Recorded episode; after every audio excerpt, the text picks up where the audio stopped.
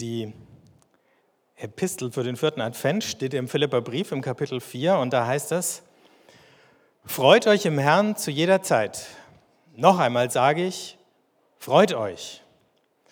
Eure Güte werde allen Menschen bekannt. Der Herr ist nahe. Sorgt euch um nichts, sondern bringt in jeder Lage betend und flehend eure Bitten mit Dank vor Gott. Und der Friede Gottes, der alles Verstehen übersteigt, wird eure Herzen und eure Gedanken in der Gemeinschaft mit Christus Jesus bewahren. An so einem Tag, wenn der Gottesdienst mit einer Taufe beginnt, dann ist es ja nicht so schwer, sich zu freuen, sich zu freuen über ein gesundes Kind, sich zu freuen über glückliche Eltern. Das allererste, was ich von meinen Kindern gelernt habe, noch bevor sie irgendwie in der Lage waren, viel zu machen, war, ähm, dass es relativ normal ist, oder nein, dass der Normalzustand eines Kindes fröhlich ist, es sei denn, es gibt triftige Gründe, Hunger, Hose voll, müde. Das sind, oder keiner da. Ne? Das sind die vier Gründe, die die Stimmung vermiesen können. Abgesehen davon sind Kinder in der Regel fröhlich. Bei Erwachsenen ist es schon ein bisschen schwieriger. Es liegt daran, dass die Welt von einem Kind relativ klein ist. Und wenn die paar Bedürfnisse, die man als Kleinkind oder Säugling haben kann, gestillt sind, dann ist alles okay. Als Erwachsene haben wir mehr Bedürfnisse und auch unsere Welt ist viel größer. Wir kriegen viel mehr mit, was uns auf die Stimmung schlagen kann. Und Stimmung Davon ist in diesem Absatz die Rede, von eben einer freudigen, fröhlichen Grundstimmung spricht der Paulus. Das ist nicht nur ein ganz momentanes Gefühl, fröhlich zu sein, sondern eben so eine Grundgestimmtheit. Im Moment ist es ja so, dass die Stimmungsindustrie sich wieder ein Bein ausreißt vor Weihnachten. Ne? Und uns wird alles Mögliche verkauft, damit die Stimmung dann passt zum Fest. In Wahrheit aber sind es nicht die Dekorationen oder andere Gegenstände, die dafür sorgen, dass wir gut gestimmt sind, sondern es hat mit unserem Innern zu tun. Wahrscheinlich habt ihr das alle schon erlebt. Ähm, je nachdem, wie man gestimmt ist, fröhlich, ängstlich, traurig, zornig, erlebt man die Welt völlig anders. Besonders krass ist es, wenn man sich verliebt. Das dreht die Stimmung manchmal um 180 Grad, je nachdem, wie sie vorher war.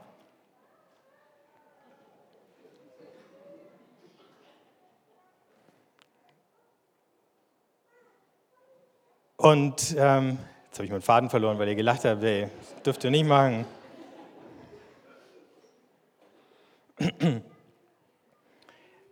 Es ist ja wie bei einem Instrument. Ne? Wenn ein Instrument gut gestimmt ist, klingt alles, was du drauf spielst, gut. Wenn es verstimmt ist, kannst du spielen, was du willst, es wird schwierig. Keine Anspielung. Die Stimmung färbt alles irgendwie ein. Es klingen sogar manchmal die traurigen Lieder auf einem gut gestimmten Instrument noch gut. Meine Stimmung, die bestimmt, was bei mir ankommt und wie es ankommt von außen. Ne?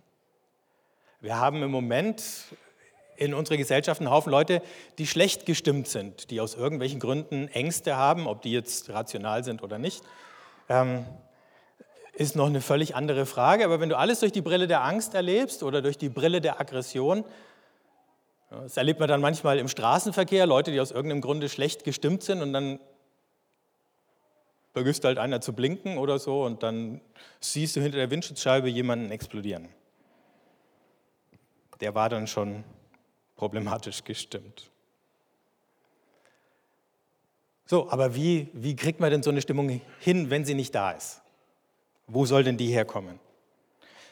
Dieses freut euch so als reine Forderung erinnert ja ein bisschen an dieses berühmte sei spontan das geht halt nicht so auf Kommando. Und wenn jemand bedrückt und deprimiert ist und jemand anders klopft ihm auf die Schulter und sagt, sei mal ein bisschen fröhlich, dann sagen die, danke, das hat mir jetzt noch gefehlt. Ist das, was Paulus jetzt gerade mit den Philippern versucht? Ich glaube nicht.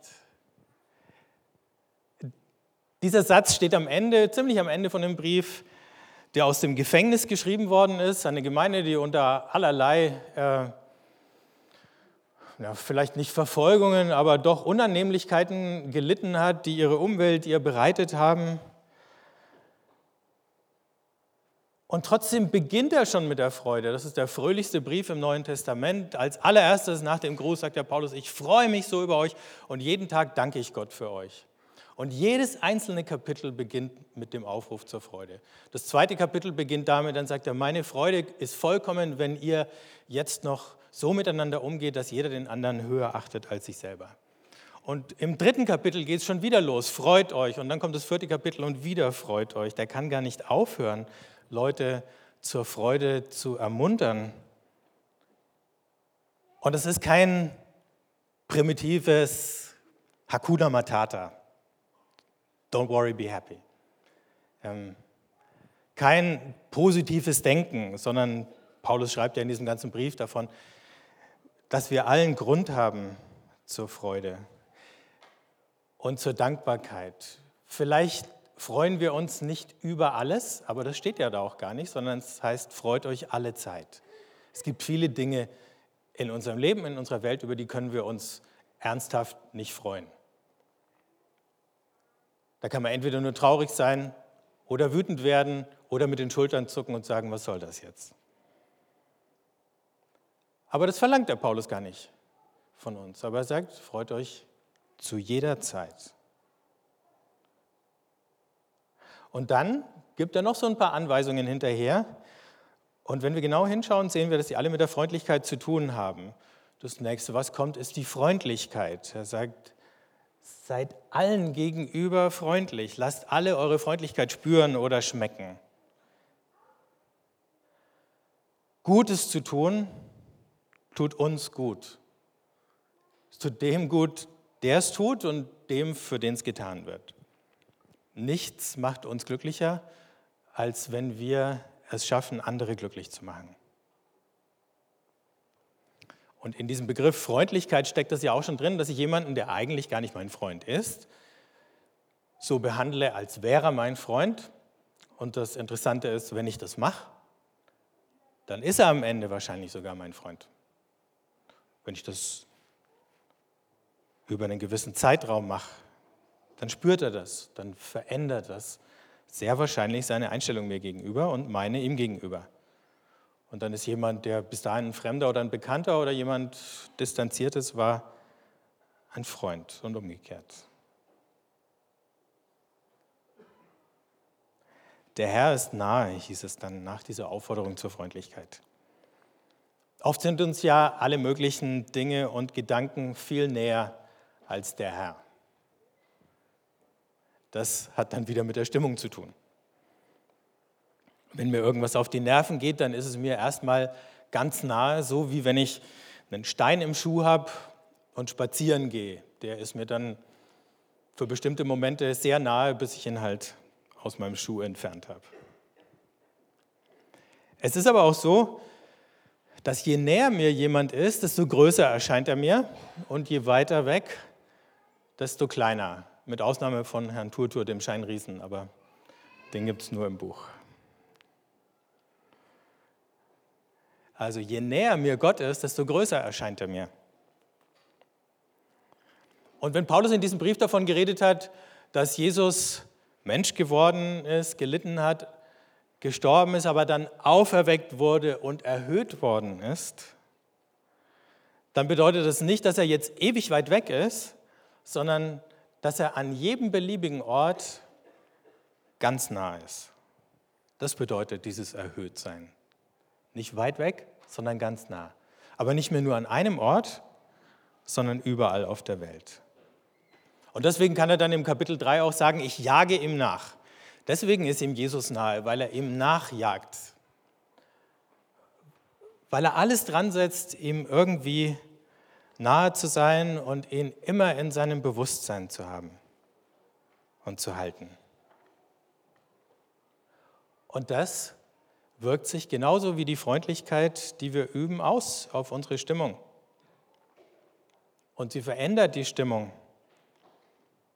Und plötzlich weichen Ängste oder der Zorn und es stellt sich eben eine fröhliche oder eine heitere Stimmung ein. Und genau das haben wir beim Paulus gesehen.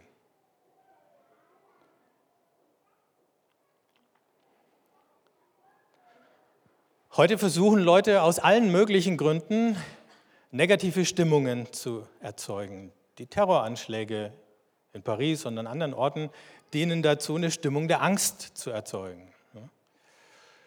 Manche unserer Politiker versuchen eine Stimmung von Konkurrenz und Neid gegenüber Zuwanderern zum Beispiel zu erzeugen, weil das ihre Chancen, wiedergewählt zu werden, mit ihrem Programm erhöht weil sie wissen, dass wenn sie Leuten, die eh schon schlecht gestimmt sind, einen Sündenbock präsentieren, an dem sie sich abreagieren können, dann fühlen die sich besser, wenn sie ihrer Wut irgendwie freien Lauf lassen können. Aber es gibt andere Möglichkeiten, mit Zorn oder mit Angst umzugehen. Und darauf weist uns Paulus hin. Deswegen sagt er dann, sorgt euch um nichts. Und das immer wieder bei den kleinen Kindern. Die können ja noch gar nicht so richtig, die ganz Kleinen, in Zeit denken. Das lernen sie dann erst und sie lernen auch das Sorgen machen irgendwann von uns, Großen. Aber am Anfang ist es halt der Moment. Und wenn im Moment alles passt, bist du fröhlich. Und wenn im Moment was nicht passt, dann gibst du Bescheid. Weil wir uns in Gott so geborgen fühlen dürfen, spricht dann Paulus auch davon, dass wir alles alles, was uns beschäftigt, entweder als Bitte oder als Dank vor Gott bringen. Ich kann meine Stimmung nicht direkt ändern, aber sie ändert sich, wenn die Richtung meiner Aufmerksamkeit sich verändert. Und darauf weist er uns in diesen paar Versen ganz deutlich hin. So, wenn wir also gut gestimmt ins Weihnachtsfest gehen wollen, dann sind das die Aufgaben. Vielleicht habt ihr immer noch andere Dinge zur Vorbereitung aufs Fest zu tun, bestimmt sogar. Aber ihr könnt nichts Besseres tun, als euch immer wieder eine Pause zu gönnen, zum Bitten, zum Danken oder einfach um aufmerksam zu sein, aufmerksam für Gott. Vor ein paar Wochen hat die Brigitte über geistliche Übungen äh, gesprochen und das verglichen weil es auch der Paulus schon verglichen hat mit sportlichem Training. Vielleicht erinnert ihr euch noch an die eindrücklichen Beispiele, die dabei waren.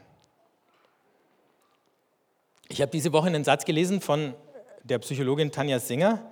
Die ist ähm, die Direktorin des Max-Planck-Instituts, da oben steht, ne, für Kognitions- und Neurowissenschaften in Leipzig. Also nicht irgendeine Esoterik-Tante, die im Goldenen Blatt irgendwie eine Kolumne schreibt, sondern eine renommierte Wissenschaftlerin. Und die Tanja Singer schreibt, genauso wie Sie zum Fitnesstraining gehen und Muskeln trainieren können, können Sie auch das Gehirn trainieren. Da reichten zehn Minuten Meditation am Tag und einmal die Woche ein Trainer im Gruppentreffen und nach wenigen Wochen sieht man bereits Veränderungen im Hirnscanner. Können die tatsächlich nachweisen dass bei bestimmten Reizen andere Bereiche des Gehirns plötzlich aktiviert werden. Und dann sagt sie, man kann so etwas wie Dankbarkeit, Liebesfähigkeit und soziale Motivation schulen. Und die Menschen richten sich dann eher danach aus als an Macht und Gewinn. Sie sagt, das hat das Potenzial, nicht nur einzelne Menschen und deren Lebensqualität zu verbessern, sondern auch, wie Menschen insgesamt miteinander umgehen in der Gruppe, in der Gemeinschaft, in der ganzen Gesellschaft. Das hätte sogar das Potenzial, die Art, wie wir Politik und Wirtschaft gestalten, zu verändern, wenn Menschen nicht mehr auf Macht und Gewinn aus sind, sondern wenn sie aufmerksam werden, wenn sie achtsam mit sich selber und mit anderen umgehen. Weil sie wissen, Und das ist ja der Punkt, den Paulus dann auch macht. Ich bin Gott wichtig und mein Nächster ist es auch.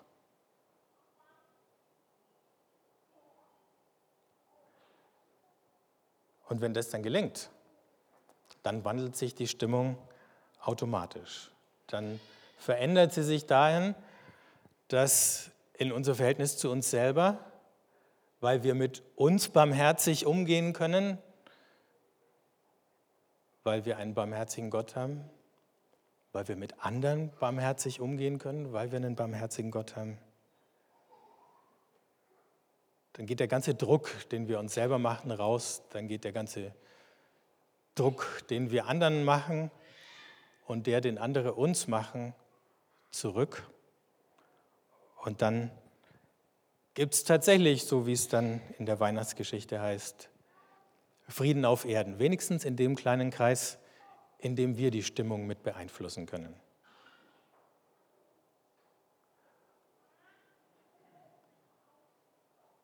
Und um das noch ein bisschen einzuüben, haben wir heute die Gottesdienstordnung ein bisschen verändert und werden uns jetzt die Zeit nehmen, Gott mit ein paar Liedern zu suchen, uns auf ihn auszurichten, unsere Aufmerksamkeit auf ihn zu richten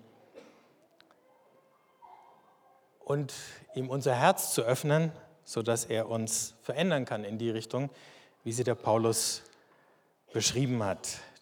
Dazu lade ich euch ein, wenn ihr mögt, steht auf. Körperhaltung wirkt sich auch auf, auf das, aus, auch, auch aus auf das Innere. Und ich würde gern mit uns beten.